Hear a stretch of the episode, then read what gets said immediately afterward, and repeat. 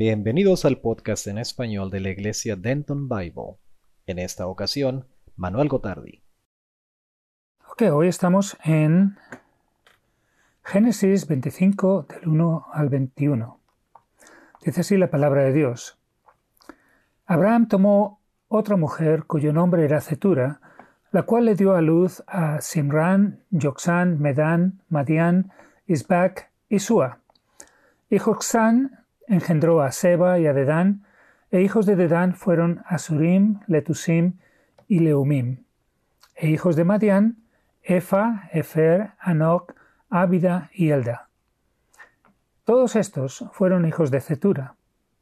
Y Abraham dio todo cuanto tenía a Isaac, pero a los hijos de sus concubinas dio Abraham dones, y los envió lejos de Isaac, su hijo, mientras él vivía, hacia el oriente, a la tierra oriental los envió. Y estos fueron los días que vivió Abraham, 175 años. Y exhaló el espíritu y murió Abraham en buena vejez, anciano y lleno de años, y fue unido a su pueblo. Y lo sepultaron Isaac e Ismael, sus hijos, en la cueva de Macpela, en la heredad de Efrón, hijo de Zoar, Eteo, que está enfrente de Mamre, heredad que compró Abraham de los hijos de Et. Allí fue sepultado Abraham y Sara, su mujer. Y sucedió después de muerto Abraham, que Dios bendijo a Isaac, su hijo, y habitó Isaac junto al pozo del viviente que me ve. Estos son los descendientes de Ismael, hijos de Abraham, a quien le dio a luz Agar, egipcia, sierva de Sara. Estos, pues, son los nombres de los hijos de Ismael, nombrados en el orden de su nacimiento. El primogénito de Ismael, Nebaiot, luego Cedar, Adbil, Mixam, Misma, Duma, Masa, Adar, Tema, Getur, Nafis y Cedema.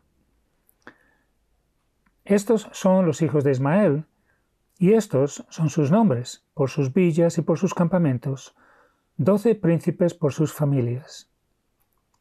Y estos fueron los años de la vida de Ismael, ciento treinta y siete años. Y exhaló el espíritu Ismael, y murió, y fue unido a su pueblo. Y habitaron desde Ávila hasta Shur, que está enfrente de Egipto, viniendo a Siria. Y murió en presencia de todos sus hermanos, estos son los descendientes de Isaac, hijo de Abraham.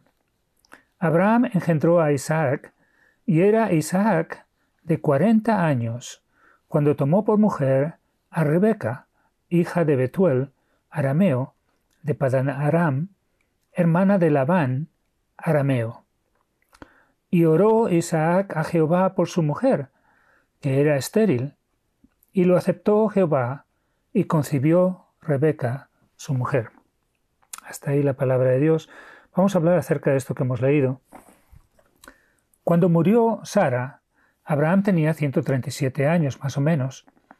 Él vivió hasta los 175, por lo cual vivió aproximadamente 38 años después de muerta Sara. Me imagino que después de hacer duelo por Sara, a los pocos años, Abraham se casó nuevamente con una mujer llamada Cetura, de quien tuvo seis hijos y quizás algunas hijas. Pero con gran sabiduría, Abraham dio dones a los hijos de sus concubinas, de Cetura y de Agar, y les envió lejos de Isaac, a quien dejó todos sus bienes. De esa manera evitó los problemas y divisiones entre familia que causan las heredades. Isaac e Ismael enterraron a Abraham en la cueva de en la cueva que Abraham había comprado para enterrar a Sara. Esta cueva se puede visitar hoy en día en Hebrón y es muy concurrida por los fieles. Después de muerto Abraham, Dios bendice y se muestra propicio a Isaac, el heredero de las promesas y del pacto que hizo con Abraham. De acuerdo a lo que Dios le había prometido a Abraham y a Agar, Ismael tiene doce hijos, que se convertirán en una gran nación, los ismaelitas. Rebeca, mujer de Isaac, es estéril y no tienen hijos por veinte años. Pero Dios escucha la oración de Isaac por su esposa y les concede que ella quede encinta y tenga gemelos. Hay que traer nuestros problemas e imposibilidades a Dios, porque para Dios no hay nada imposible. No estamos solos ni desamparados. No solo Isaac, sino también nosotros. Tenemos un Dios poderoso. No dejemos la oración como un último y desesperado recurso, sino acudamos a Dios y clamemos a Él con fe y con insistencia, como Jesús nos anima en Mateo 7:7 que dice, Pedid y se os dará, buscad y hallaréis, llamad y se os abrirá. Vamos a orar.